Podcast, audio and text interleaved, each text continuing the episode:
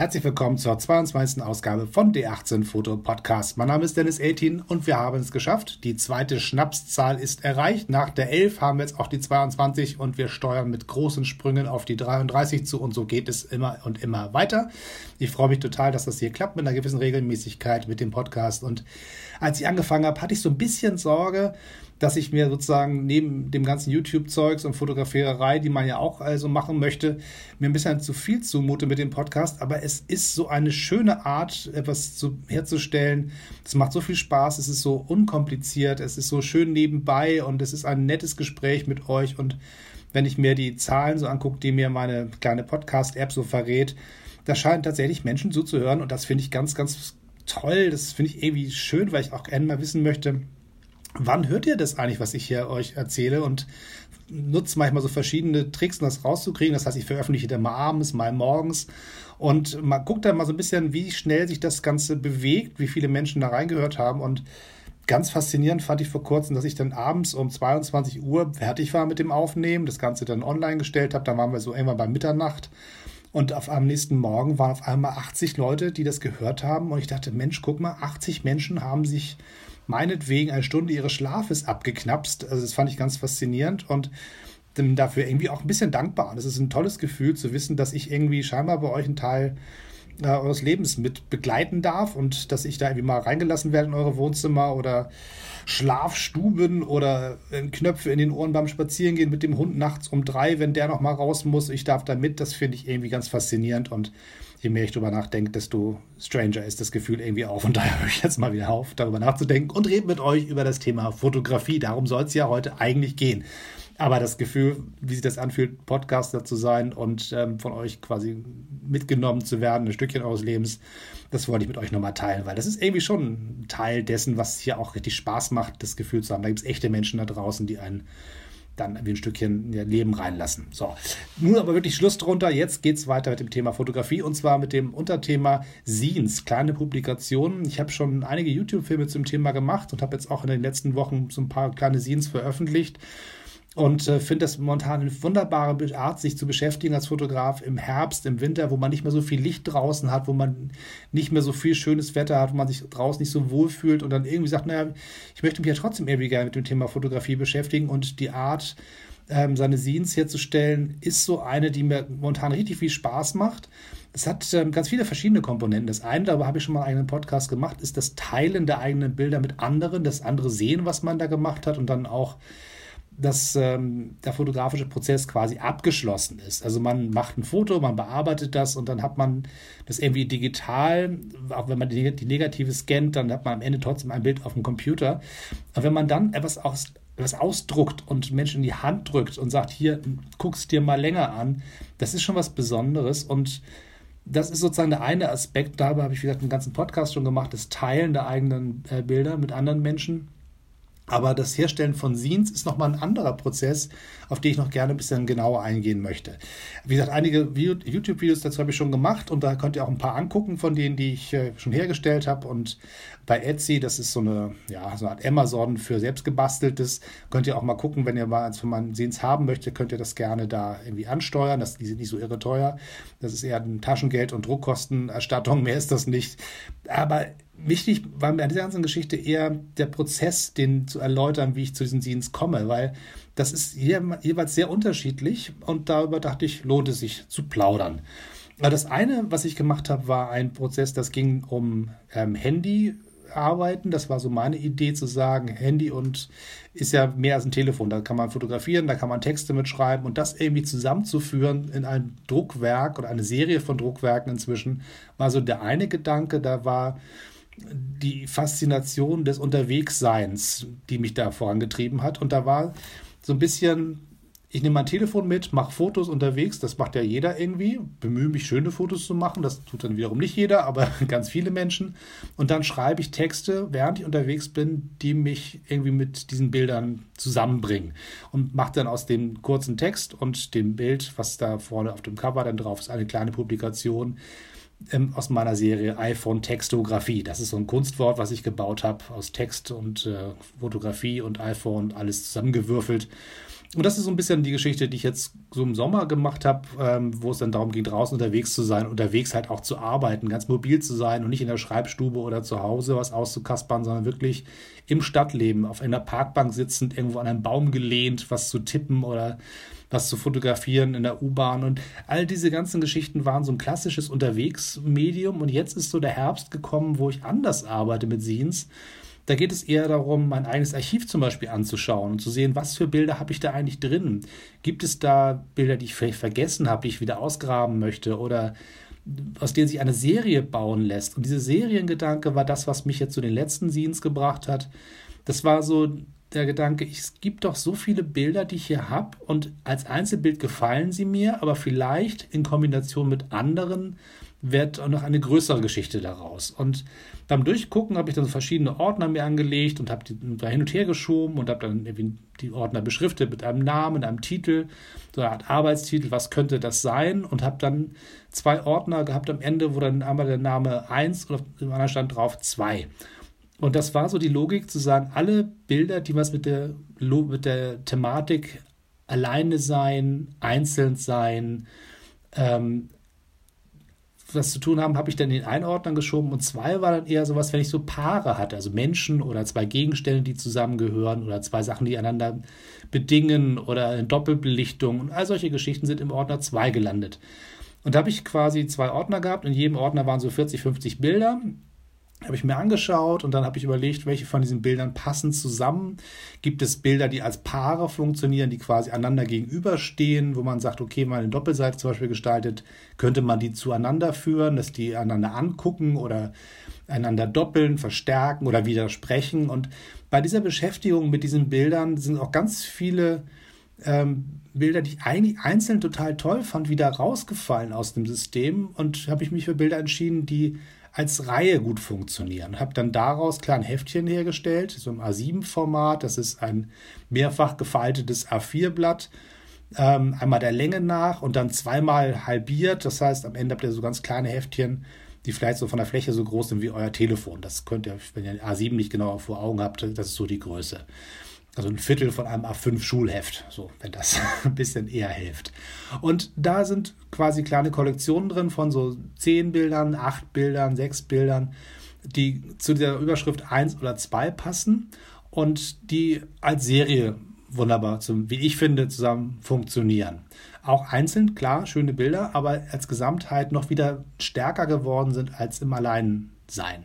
Und das fand ich einen faszinierenden Prozess. Zum einen wirklich das alte Archiv durchzuwühlen. Ich habe ähm, bei Lomography immer noch einen Account, der heißt nicht die 18 Foto, also ihr werdet den wahrscheinlich nicht finden. Und da habe ich über die Jahre alle möglichen analogen Fotos rübergeschoben. Also alles, wo ich irgendwie sagen konnte, das ist jetzt irgendwie sowas wie Toy-Camera-Fotografie oder mit einer alten schrottigen Kamera vom Flohmarkt. Alles, was irgendwie nicht wie Leica oder eine moderne ähm, sonst was Spiegelreflexkamera ist, habe ich da rübergeschoben und einfach auch ein bisschen wieder vergessen habe ich da hin und wieder mal eingeloggt und gefreut, dass da irgendwelche Menschen irgendwelche äh, Klicks gemacht haben, dass ihnen das gefallen hat. Aber so richtig wahrgenommen habe ich diese Plattform nie richtig als Social Media und habe dann irgendwie das einfach nur so als externen Speicher im Prinzip für mich gesehen und habe dann über die Jahre da Bilder gesammelt und nicht weiter darüber nachgedacht, dass sie da sind. Auch ganz viele von denen vergessen, die da sind. Und habe jetzt bei, dieser, bei diesem Prozess des Sortierens und des Suchens nach Logiken, von Zusammenhängen, von Serien in meinem alten Archiv festgestellt, das sind ja unglaublich tolle Sachen, die ich total verdrängt habe und die ich auch als Einzelbild vielleicht gar nicht weiter angeguckt habe, aber bei dem Gedanken einer Serie tauchten sie auf einmal wieder auf und waren auf einmal wichtig. Und waren ein Baustein, um von einem Bild zum anderen zu führen oder ähm, als, als Gegenspieler zu einem anderen Foto auf einmal ganz, ganz stark wurden, wo ich vorher dachte, naja, ist ja wie nett, aber gut. Aber in dieser Funktion, in dem Zusammenhang, wo sie auf einmal standen, hatten sie eine ganz andere Stärke. Und das fand ich faszinierend, auch auf diese Weise das eigene Schaffen der letzten Jahre neu zu entdecken. Und das ist eine wunderbare Aufgabe für den Herbst. Ich rede jetzt ein bisschen ausführlich über die Scenes 1 und 2, die im Englischen übersetzten 1 und 2 heißen, überraschenderweise. Ähm, so relativ ausführlich. Das ist jetzt keine Werbesendung, weil sie sind im Prinzip nicht mehr zu kriegen. Das äh, Scene 1 ist ausverkauft und das Scene 2, da sind aber noch zwei übrig. Von daher ist das jetzt hier nicht als Werbesendung zu verstehen. Aber ich wollte euch gerne diesen Prozess mal erzählen, wie das so entstanden ist. Und der weitere Schritt war dann, nachdem ich gesagt habe, okay, ich mache jetzt hier zwei verschiedene Scenes, die auch eigentlich mit 1 und 2 als Serie funktionieren oder in diesem Falle als, als Paar sehen, als verwandte Druckwerke, auch die beide herzustellen und nicht sagen, okay, machst jetzt erstmal das eine und später mal ein anderes. Ich wollte sie wirklich beide gleichzeitig äh, veröffentlichen, weil ich das irgendwie auch als, ähm, das war so ein bisschen so, wenn es da draußen noch Guns N' Roses Fans gibt, so Use Your Illusion 1 und 2. Die sind, man kann die zusammendampfen und sagen, da sind jetzt so die zehn besten Songs von beiden Platten. Aber in Wahrheit sind es auch zwei sehr unterschiedliche Platten, die nebeneinander stehen und auch eigenständig sind, aber als Gesamtheit nebeneinander dann doch noch ein Stückchen mehr sind als nur zwei Einzelplatten. Also für all die Springsteen-Fans unter euch ist das dann irgendwie Human Touch und Lucky Town. So, auch wenn es nicht die beiden besten Platten sind. Aber das ist, war so die Logik. Ich wollte sie beide auf dem Markt haben und gleichzeitig als Paar. Und ähm, deswegen haben die auch designmäßig eine Verbindung. Also die sind ähm, beide, wie gesagt, in diesem A7-Format gefaltet, so als auf weißem Papier, die Bilder drin eher quadratisch, wenn es irgendwie ging, eher Toy-Camera-lastig. Und ich habe vorne die 1 und die 2, so 1 und 2, relativ groß und einzeln stehend drauf gehabt, mit sehr viel weißer Fläche drumherum, dass das Ganze sehr stark da stand als Stempel quasi.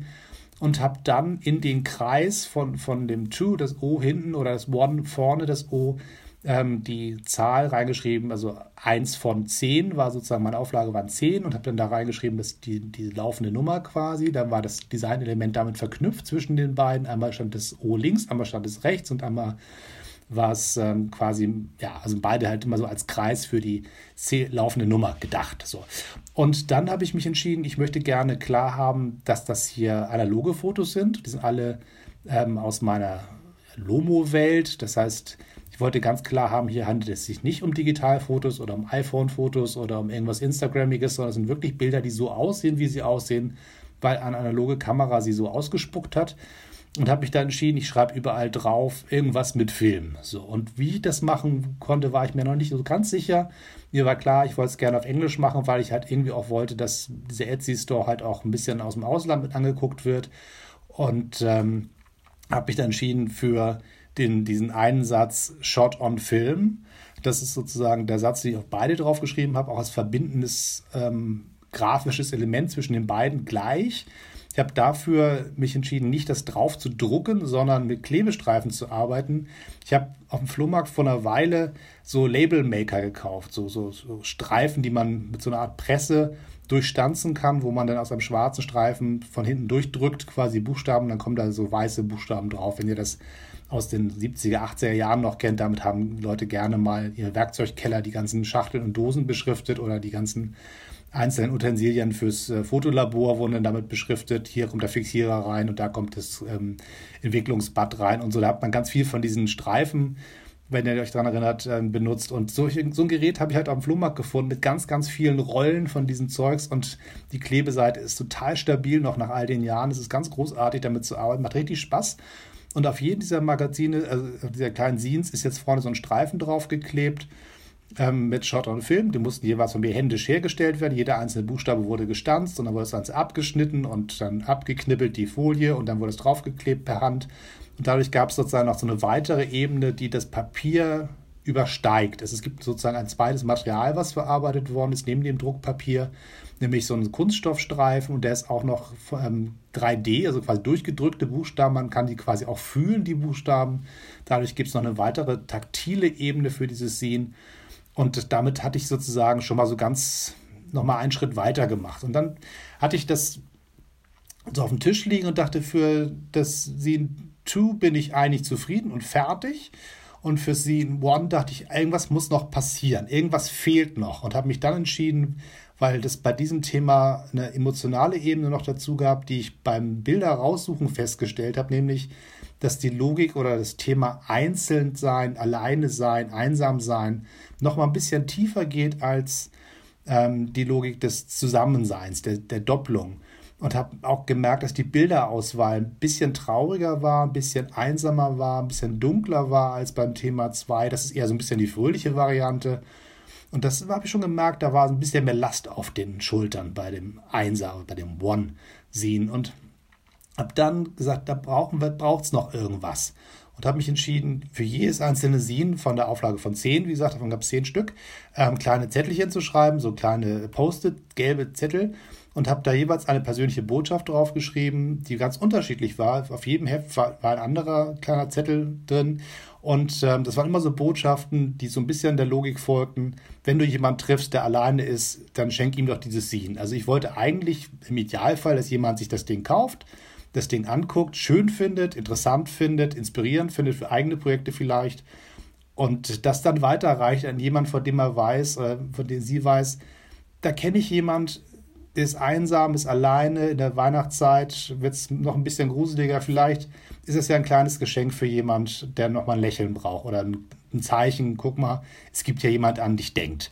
So eine kleine Botschaft in der Richtung habe ich immer aufgeschrieben und diesen kleinen gelben Klebezettel reingeklebt in das in das Scene, dass jedes Ding nochmal ein Stückchen individueller war, neben der Unterschrift, neben der laufenden Nummer, der handgestanzten Klebestreifen auch nochmal so eine persönliche Notiz.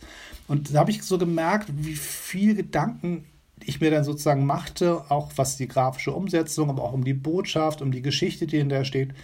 Das passierte alles in meinem Kopf, während ich mich mit meinen Bildern beschäftigte. Und das finde ich eine ganz, ganz hervorragende Möglichkeit, die eigene Kunst, das eigene Schaffen noch mal genauer zu betrachten, auf einem anderen Winkel zu betrachten, vielleicht auch ein bisschen den Schritt wegzugehen von dem selbst geschossenen Bildern, sich sie anzugucken wie jemand Fremdes. Also wie würde jemand anderes dieses Heftchen lesen? Wie würde es gesehen werden?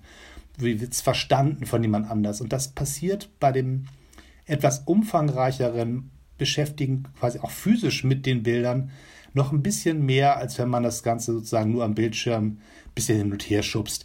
Da habe ich echt festgestellt, da passiert ganz, ganz viel neue Verbindung zu den eigenen Bildern, die mir wirklich großen Spaß gemacht hat. Und dazu möchte ich auf alle Fälle anregen, das auch zu tun.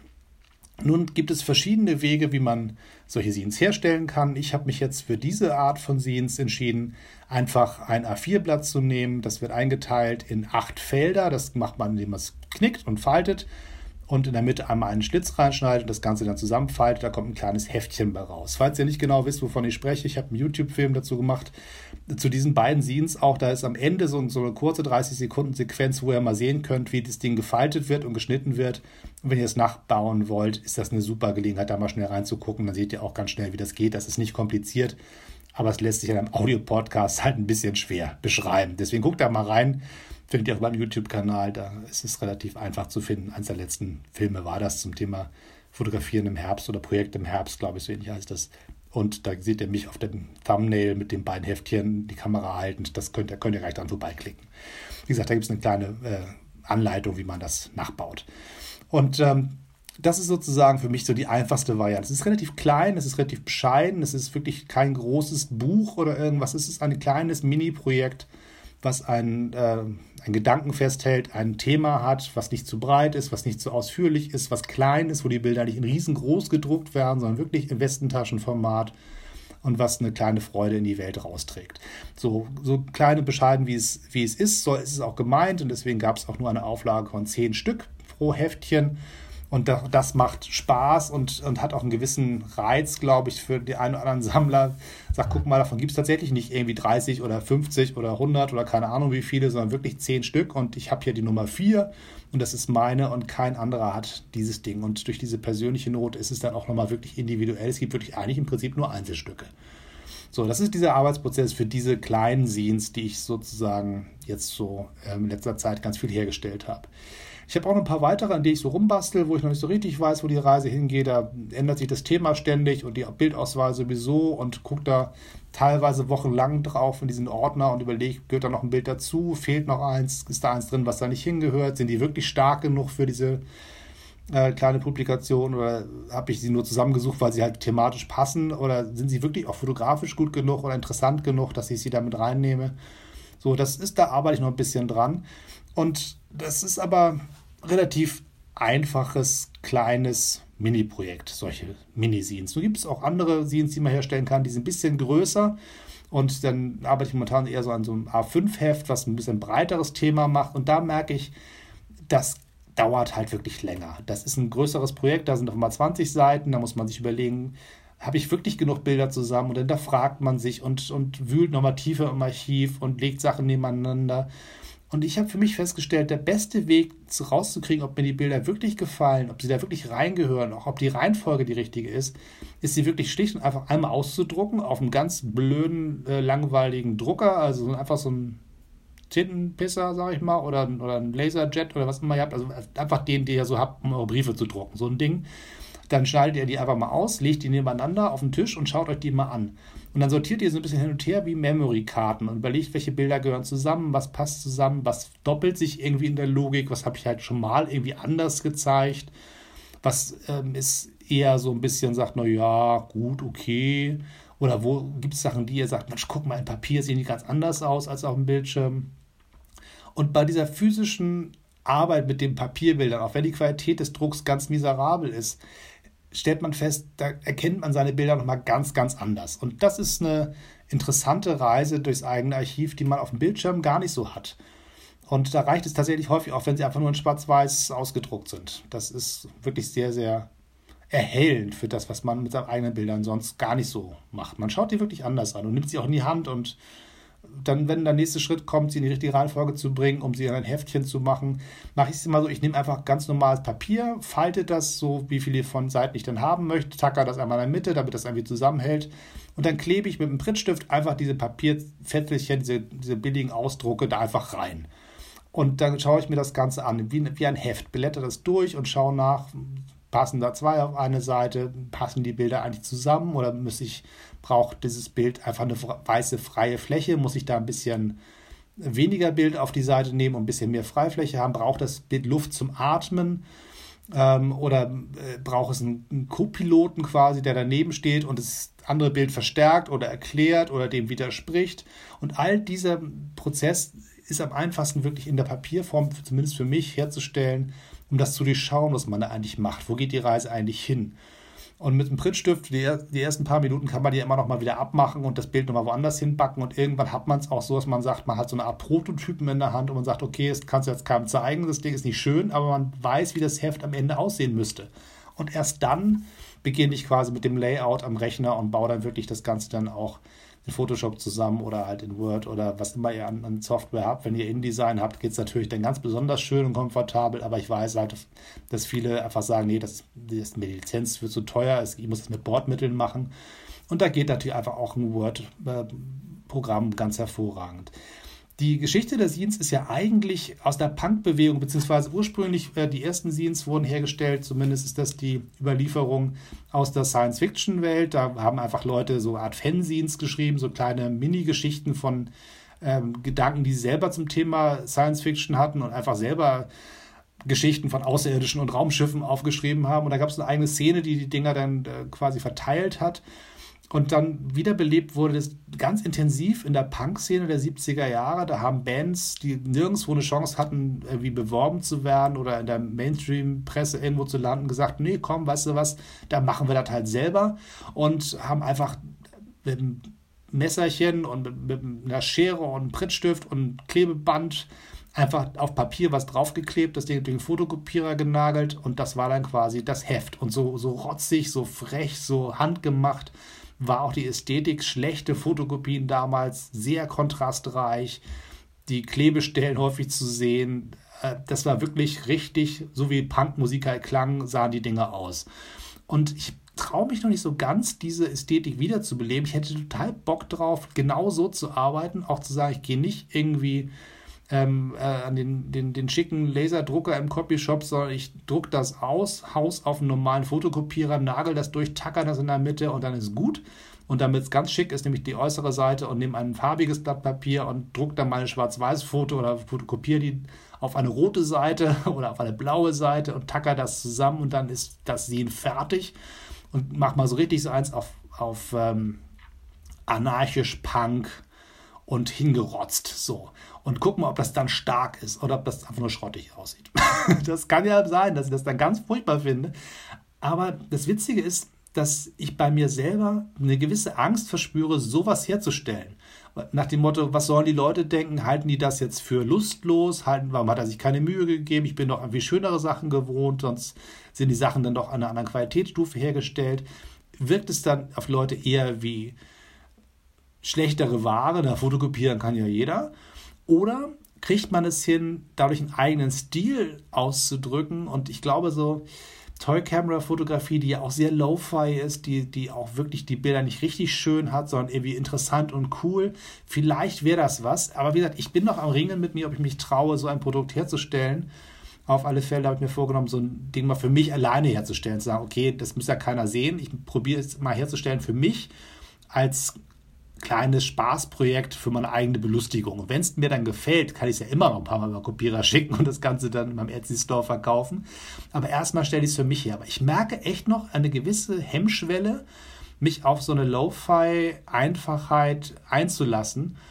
Und das finde ich schon ganz spannend. Und all das, diese ganzen Gedanken, die damit verbunden sind, ähm, die sind im Herbst scheinbar eher ansteuerbar als im Sommer, wo man nur draußen rumläuft und sagt, ah, guck mal, hübsche bunte Blume, mach mal ein Foto oder Mensch, die Sonne, wie schön und die Leute draußen gute Laune und nochmal ein Foto, nochmal ein Farbbild.